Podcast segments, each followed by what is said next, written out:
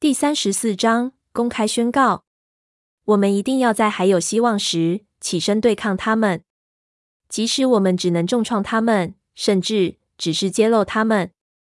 那么，总有一天会有人完成这项工作，而我族多年前所遭遇的血债终将得偿。我还没下车就听到了音乐。爱德华从爱丽丝离开那夜起就没碰他的钢琴了。现在。随着我关上车门，我听见那首歌经由一节变奏转变成了我的摇篮曲。爱德华在欢迎我回家。我动作很慢的将沉睡的瑞尼斯密从车中抱出来。我们离开了一整天。我们把雅各留在查理家。他说他会搭苏的便车回家去。我猜想他会把自己的脑袋用琐事塞满，好把我走进查理家门时显露的神情挤出他脑海。现在。随着我慢慢朝库伦家的大屋走去，我一下明白过来，那股环绕着这栋大白屋，几乎像可见光环般的希望与振奋，我在今天早晨也拥有它。现在我觉得它好陌生。听见爱德华为我演奏，我又好想哭，但我让自己集中精神。我不想让他起疑。如果我办得到，我不会在他脑中留下任何线索给厄洛。当我走进门，爱德华转过头来对我微笑，但继续弹奏。欢迎回家，他说，仿佛这只是任何平凡的一天，仿佛大厅里没有其他十二个吸血鬼在进行各种不同的消遣，并且还有另外十几个四散在其他各处。你今天跟查理过得愉快吗？是啊。抱歉，我去了那么久。我出门去帮瑞尼斯密买了点过圣诞节的东西。我知道我们不会过节，但是我耸耸肩。爱德华的嘴角垮下来，他停止弹奏，在椅子上一个旋身，让自己整个人面对我。他将一只手搭在我腰上，拉我更靠近一点。我竟没想到他。如果你想要过节，不，我打断他。想到要试着装出比最低限度还多的热情的主意，我内心就萎缩。我只是不想让他就这样过去，而什么都没给他。我可以看看吗？如果你想的话，只是个小东西。瑞尼斯密完全睡熟，贴着我的脖子细细的打呼。我嫉妒他能逃脱现实真好，即使是只有几小时。我很小心的不把皮包打开太大，免得让爱德华看见我携带的现金，然后把那个装珠宝的天鹅绒小袋子摸出来。我开车经过一家古董店的时候，他引起我的注意。我把那个金的和氏坠链倒到他手中，坠子是圆形的，外缘环绕着一圈雕工细致的藤蔓。爱德华打开细小的环扣，看里面，那里一面有个小空间可以放照片，另一面镌刻着一句法文。你知道这句话的意思吗？他以一种不同的、比之前更压抑的声音问。店主告诉我，那句话的意思是更胜于我的生命，是这意思吗？对，他说的对。他抬头看我，黄水晶般的双眼探查着我，与他对望片刻，接着假装被电视分了心。我希望他会喜欢，我轻声低语。他当然会喜欢，他轻声说，很随意。在那一刹那，我很确定他知道我瞒着他些什么。我也很确定他完全不知道确切内容。我们带他回家吧，他提议，起身并伸手环住我肩膀。我迟疑了一下。怎么？他盘问。我想跟艾蜜特练习一下。我失去了整整一天都没进行最重要的差事，那让我觉得自己落后好多。艾蜜特跟罗斯利坐在沙发上，当然手里拿着遥控器，抬起头来并露出期待的笑容。太棒了！森林的树木需要再少一些。爱德华对艾米特与我皱起眉头。明天有的是时间，他说。别荒谬了，我抱怨说，已经再也没有有的是时间这种东西了。那概念并不存在。我有一堆东西要学，而且……他打断我。明天。他脸上的神情是连艾米特都不会跟他争论的那种。我很惊讶，要回到旧日的作息竟然这么困难。毕竟那些日子还算新。但是那些我培养出来的最小一点希望被剥夺后，一切似乎都变得不可能。我尝试把焦点集中在正面，对即将来临的事，我女儿有很大的机会可以存活下去，雅各也是。如果他们有未来，那就是一种胜利，不是吗？如果雅各和瑞尼斯密能有机会逃走，那就代表了我们这一小群人一定坚守住了防线。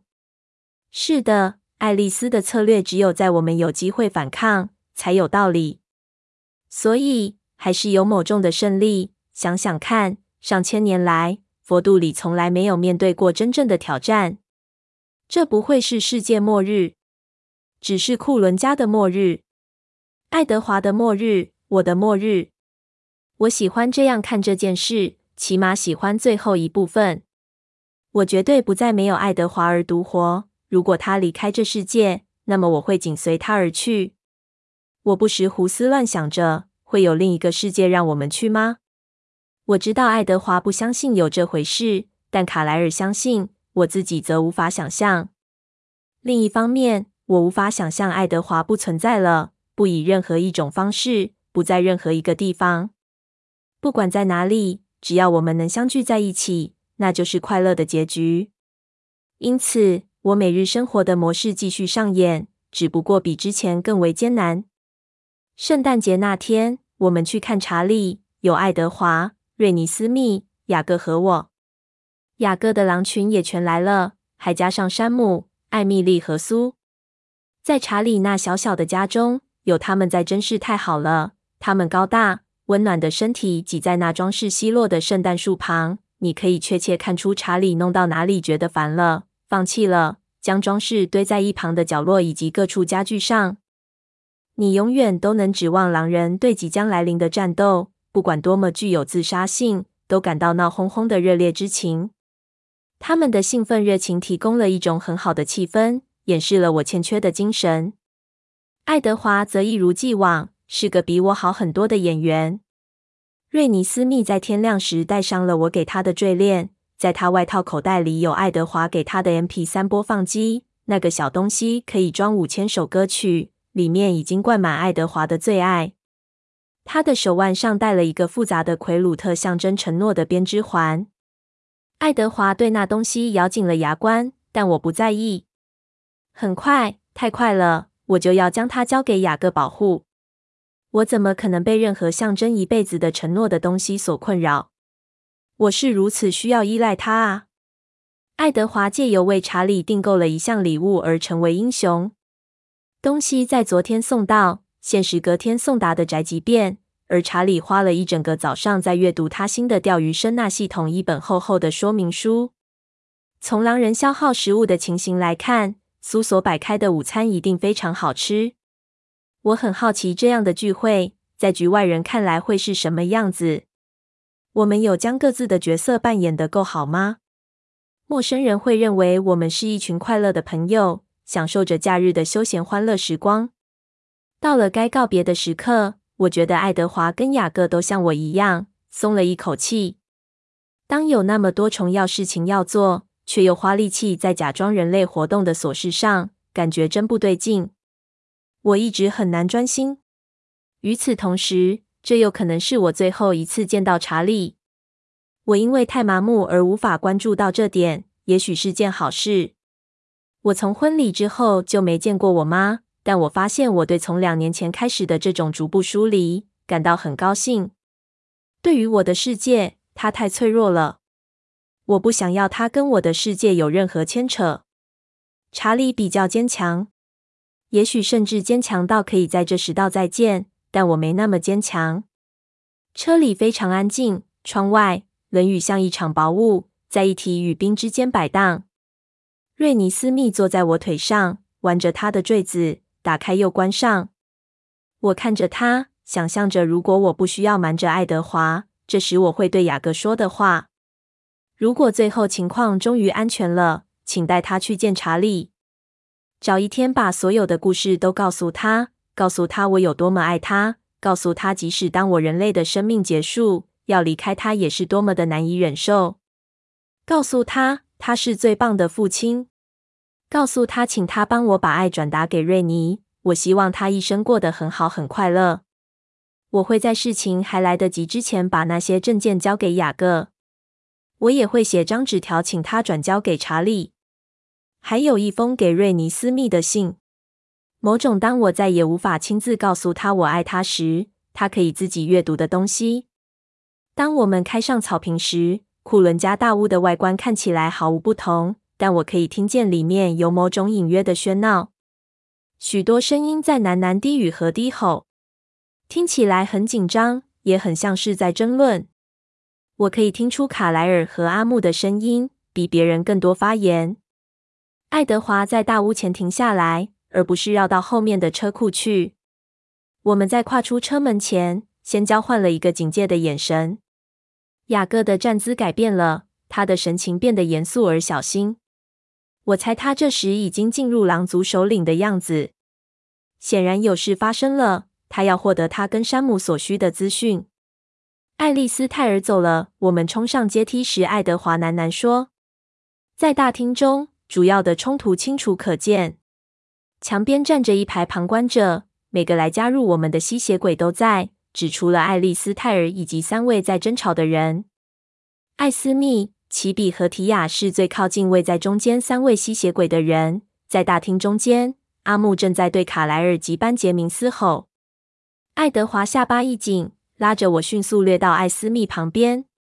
我把瑞尼斯密紧抱在胸前。阿木，如果你想走，没有人强迫你留下来。卡莱尔镇定地说：“你偷走了我半个家族。”卡莱尔，阿木尖叫，用一根手指戳着班杰明。这是你叫我来此的原因吗？好偷走我的人！卡莱尔叹气，而班杰明翻了翻白眼。对，卡莱尔向佛度里宣战，把他全家人拖下水，为的是要把我骗来这里送死。班杰明讽刺地说：“讲讲理吧，阿木。我承诺要留下来做正确的事，我没有要加入任何其他家族。当然，正如卡莱尔所说的，你可以做任何你想做的事。”这不会有好结果的，阿木咆哮。在这里，只有伊利斯泰尔是头脑清楚的。我们都该赶快逃走。想想你说头脑清楚的是谁吧。提亚安静的在一旁低语着。我们全都会被屠杀的，绝不会走到开战的地步。卡莱尔用坚定的声音说：“那是你说的。如果真打起来，你还是可以选边站，阿木。”我相信佛度里一定会很感激你去帮忙的。阿木嘲笑他说：“说不定那正是答案。”卡莱尔的回答温和又诚恳：“我不会反对你那么做的，阿木。我们已经是那么久的朋友了，我永远不会叫你来为我送死的。”阿木的声音也比较受控制了。但你却拖着我的班杰明跟你一起死。卡莱尔伸手去搭阿木的肩膀。阿木立刻甩开卡莱尔，这可能对你伤害很大，但我丑话说在前头。如果唯一的生存之路是加入他们，我会。你以为你可以公然反抗佛度里？你是个笨蛋！他怒目圆睁，然后叹了口气，瞥了一眼瑞尼斯密跟我，接着气冲冲的加了一句：“我会见证那个孩子长大了。”这是个事实，每个人都看得见，没话好说。我们所要求的仅此而已。阿木露出苦脸，但看起来你得到的却不仅如此而已。他转向班杰明：“我给了你生命，你却把它白白浪费掉。”班杰明的脸变得我前所未见的冷酷，那神情跟他男孩般的外表极不协调。在那过程中，你不能用你的意志取代我的，真是可惜。也许那样一来，你就会对我百分之百满意了。阿木眯起了眼睛，他突然对奇比一摆手，接着两人大步穿过我们，走出前门去了。他不会走的，爱德华低声对我说。但从现在开始，他会跟我们更保持距离。当他说他会加入佛度里时，这话不是骗人的。爱丽丝泰尔为什么要走？我用耳语的声音问。没人知道，他没留下纸条。从他的咕噥抱怨中。很明显的，他认为战斗是避免不了的，且不管他的行为举止，他实际上真的是因为太在乎卡莱尔，才不愿站到佛度里那边去。我猜他认为风险实在太大。爱德华耸耸肩说：“虽然我们的对话只限于我们两人之间，不过当然每个人都听得见。”伊丽莎回应了爱德华的评语，仿佛是替大家回应似的。从他嘀嘀咕咕的话中听起来，情况好像不止如此。我们没有谈论太多佛度里的私心计划，但爱丽丝泰尔担心，无论我们有多断然的证明你们的清白，佛度里都不会听。他认为他们一定会找出个借口，达到前来此地的目的。那些吸血鬼都不安的互相望来望去。佛度里会操纵他们自己神圣的法则来达到一己之私的想法，不是个受人欢迎的念头。只有罗马尼亚人一副沉着镇定的神情。他们脸上半笑不笑的样子充满了讽刺。对于其他人尽量把他们的世仇往好的一方面想这点，他们觉得非常有趣。许多低声的讨论同时开始，但我只听着罗马尼亚人的。也许是因为浅色头发的弗拉德一直不断朝我的方向望过来的缘故。关于这点，我很希望爱丽丝泰尔是对的。斯提凡对弗拉德喃喃低语：“无论结果如何。”话一定会传开。我们的世界是该看到佛度里变成什么样子了。如果大家都相信他们在保护我们的生存方式的鬼话，他们永远不会垮台的。当我们在统治的时候，至少我们对自己是什么样子是很诚实的。弗拉德回答。斯提凡点点头。我们从来不会戴上高帽子，称自己是道德崇高的圣人。我想开战的时刻终于到了，弗拉德说：“你怎能想象我们还有机会找到如此庞大的势力来帮助我们？还有比这更好的机会吗？没有什么不可能的。也许有一天，斯提凡，我们已经等了一千五百年了。随着时间过去，他们只变得越来越强。”弗拉德停下来，再次看我。当他看见我也正看着他时，并不惊讶。如果佛度里在这场冲突中获胜，他们离开时将拥有比来之前更多的力量。每战胜一次，他们的力量就增加几分。光想想那个新手能给他们的，他用下巴朝我比了比。他才刚刚发现他的天赋。还有那个会翻江倒海挪的的弗拉德朝班杰明点了点头。那男孩僵住。现在几乎每个人都跟我一样，在偷听罗马尼亚人讲话。他们有那对邪恶的双胞胎，他们将不需要制造幻象者跟电人者。他的眼睛移到沙菲娜跟凯特身上。斯提凡看着爱德华，读心者也不是非得有不可。不过我懂你的意思，一点也没错。如果他们赢了，他们将会获得更多，多的超过我们能容忍的程度。你同意吗？斯提凡叹气，我不得不同意。而那意思是。我们一定要在还有希望时起身对抗他们，即使我们只能重创他们，甚至只是揭露他们。那么，总有一天会有人完成这项工作，而我族多年前所遭遇的血债终将得偿。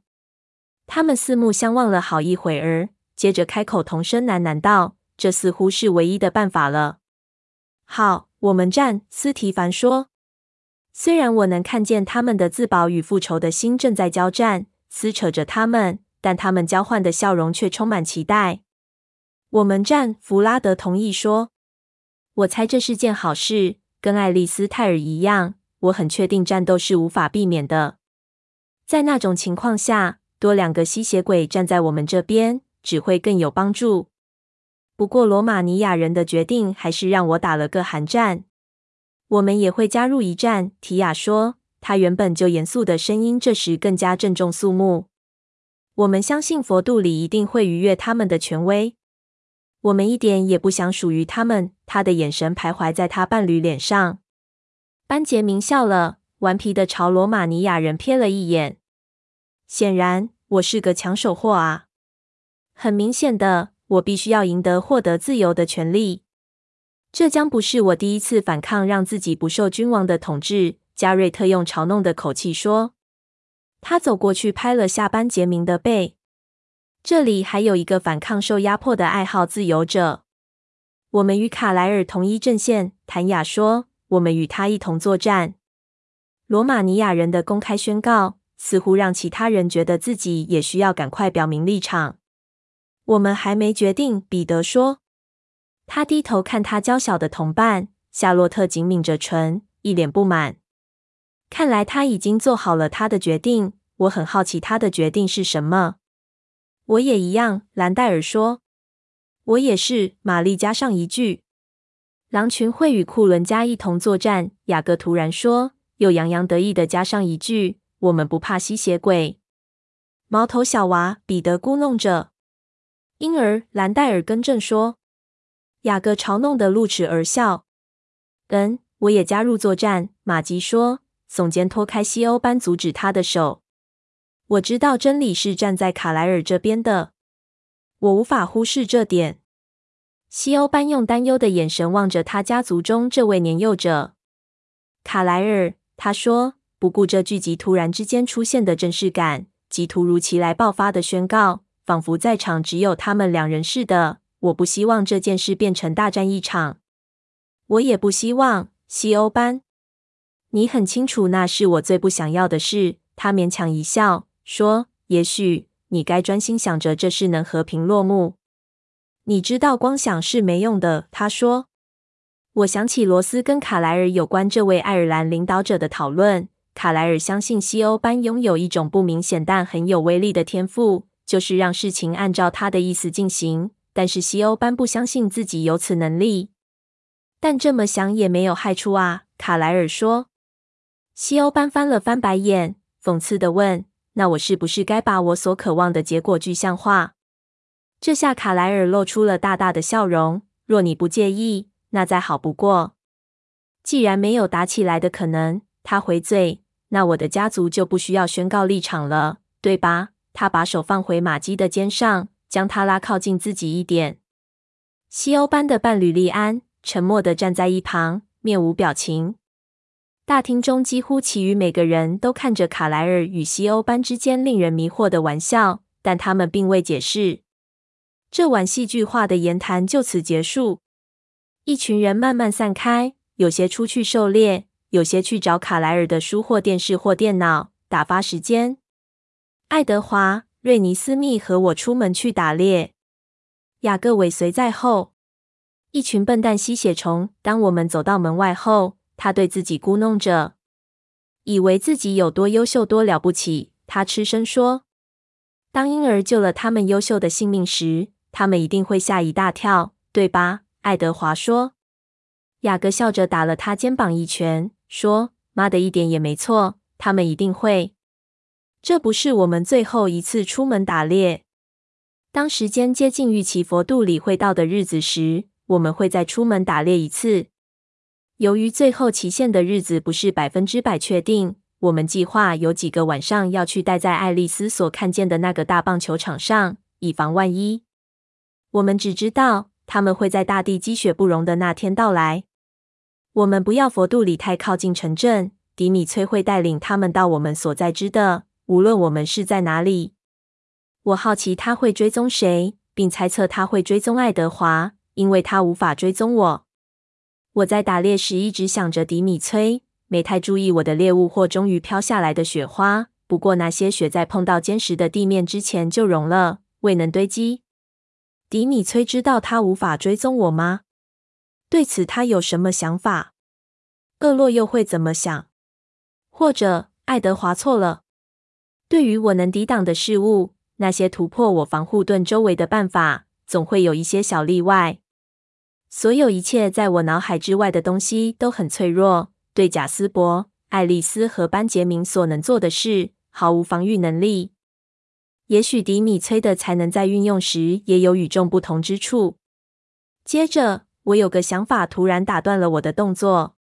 那头被吸得半干的麋鹿从我手上掉到坚硬的地面，雪花在离那温暖的尸体几寸处就蒸发了，发出细小的嘶嘶声。我茫然地瞪着自己满是鲜血的双手。爱德华看见我的反应，立刻丢下他尚未断气的猎物，赶到我身边。有什么不对？他低声问，双眼扫视着我们周围的森林，搜寻任何引发我这行为的东西。瑞尼斯密，我挤出声音。他才刚穿过那些树，他向我保证，我可以听见他跟雅各的想法。他没事。我不是那个意思。我说，我正在思考关于我的防护盾。你真的认为它有价值？它能帮上一些忙？我知道其他人会希望我能够保护莎菲娜和班杰明，即使我每次只能维持几秒钟。但如果这想法是错的呢？如果你对我的信任成了我们失败的原因，那要怎么办？我的声音朝歇斯底里的方向慢慢移动，虽然我能够控制把音量放低，因为我不想让瑞尼斯密心情烦乱。贝拉，这想法是哪来的？当然，你能保护自己是非常好的事，但你没有责任拯救每个人。别让自己不必要的苦恼。但是，如果我不能保护任何东西呢？我喘息着低语。我的能力是有瑕疵又不稳定的，没有条理与逻辑。也许他碰到亚历克时会一点用都没有。嘘，他安抚我，别慌张，也别担心亚历克。他做的跟真或莎菲娜毫无不同，都只是幻象。他跟我一样，都无法进入你的脑海。但瑞尼斯密可以。我咬着牙，疯狂的嘶吼。那一切是那么自然。我从来没质疑这一点，那始终是他的一部分。但是他把他的想法直接放进我的脑海里，正如他对每个人所做的。我的防护盾有破洞，爱德华。我绝望地瞪着他，等着他承认我揭露的可怕事实。他撅起嘴，仿佛正尝试着要怎么措辞叙述才好。他的神情百分之百放松。你很久以前就想过这件事了，对吗？我诘问，对自己几个月来都忽视这么明显的事，感觉像个大白痴。他点点头，一个淡淡的微笑勾起他一边的嘴角。他第一次触摸你的时候，我就想过了。我对自己的愚蠢叹口气，但他的镇定使我成熟了点。而这并不困扰你，你不觉得那是个问题？我有两个理论，其中一个可能性比另一个高。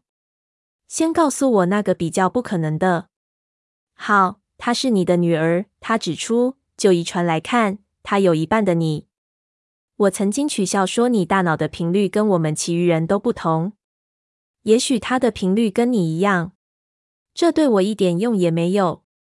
但你对听见他的思绪毫无问题。每个人都能听见他的思绪，并且，如果亚历克也以不同的频率在运作呢？如果他伸出一根手指贴在我唇上，我也想过这点了。这也是为什么我认为再来这个理论比较有可能。我咬紧牙，等他说。就在他第一次向你显示他的记忆后，你记得卡莱尔怎么跟我说他的吗？我当然记得。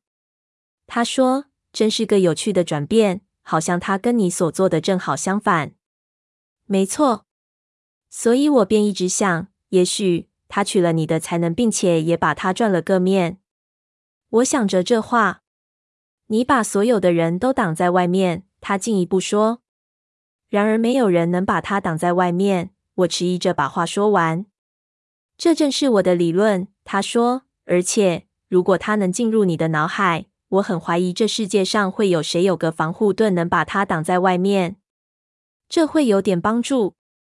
就我们所见，一旦人们允许他向他们显示，没有人能够怀疑他思绪的真实性，并且我认为，如果他跟他们的距离够近，也没有人能阻止他向他们显示。如果厄洛允许他解释，想到瑞尼斯密接近厄洛那贪婪、白浊的眼睛，我就忍不住打个寒战。